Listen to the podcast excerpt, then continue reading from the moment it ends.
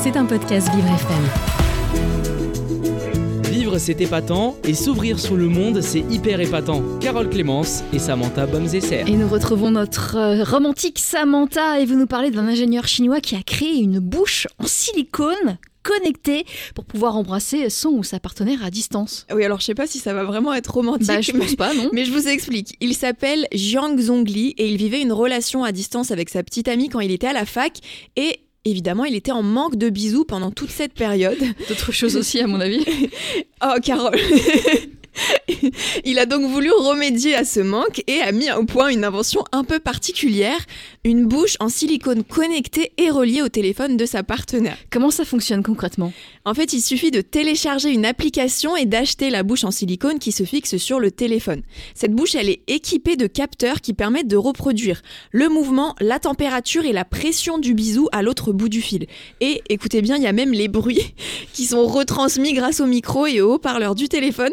Tout est mis en place pour avoir la réelle sensation d'un bisou humain. Le bruit, les bruits de bisous, oui. voilà. Les longues, ok. Bon. Côté prix, euh, cette, euh, oui, ça, oui, ça bah coûte oui, combien ça, ça, coûte, ça coûte environ 40 dollars cette bouche en silicone. D'accord. J'imagine qu'il n'y a pas que les couples à distance qui s'en servent. Oui, à la base, ça a été inventé pour eux, pour les amoureux qui vivent loin l'un de l'autre, mais depuis, le dispositif s'est élargi aux célibataires qui cherchent l'amour.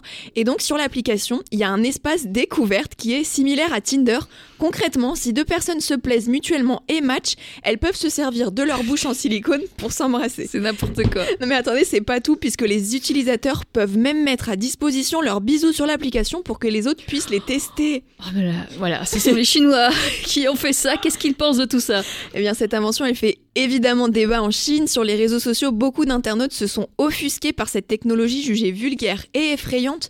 Et il y en a même qui s'inquiètent car la vente de cette bouche en silicone est ouverte à tous, ce qui fait que même les mineurs peuvent s'en procurer. Et du coup, autour de la table, je voulais vous demander Qu'est-ce que vous en pensez J'en veux pas. en silicone. Marie Ça me dégoûte. Au Vraiment, ça me dégoûte. Et a... Dorian bah, Je trouve ça totalement fou. Il y a que eux pour inventer des trucs comme ça. euh, Il y a personne qui veut tester Tester, pourquoi pas Faut pas mourir bête. c'est vrai.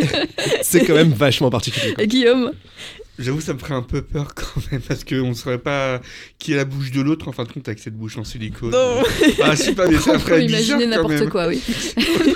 Donc non, c'est non pour tout le Oh là monde. là. euh, Enfin, en fait, moi, je me Ça dis monte à- que ce serait jamais comme un bisou humain, quoi qu'il ah arrive. non, non. Donc euh, bon, bah, Pour les relations à distance. c'est ça, voilà. Donc, Dorian a quand même envie de tester. Non, Oui. bon, Je pense que c'est le seul autour de la J'en ai déjà table. 5 à la maison. Je me, je me fais des bisous. Dites-le, Dorian, dites-le, Dorian.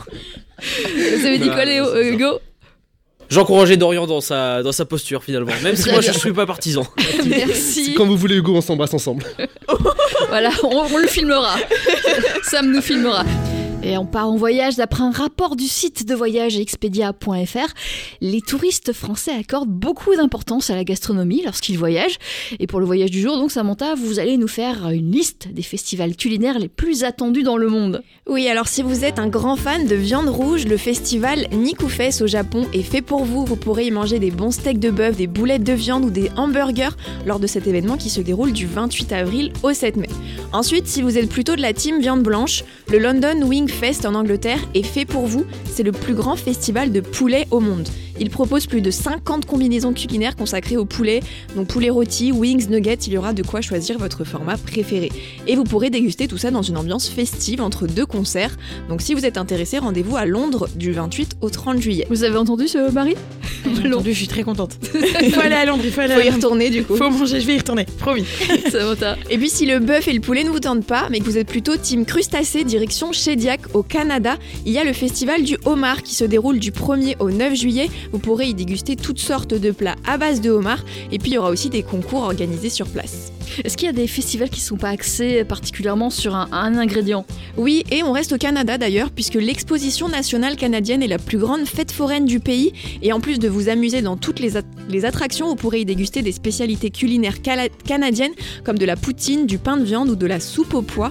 Alors cet événement, il accueille chaque année plus de 1,5 million de visiteurs. Si vous êtes intéressé, rendez-vous du 18 août au 4 septembre.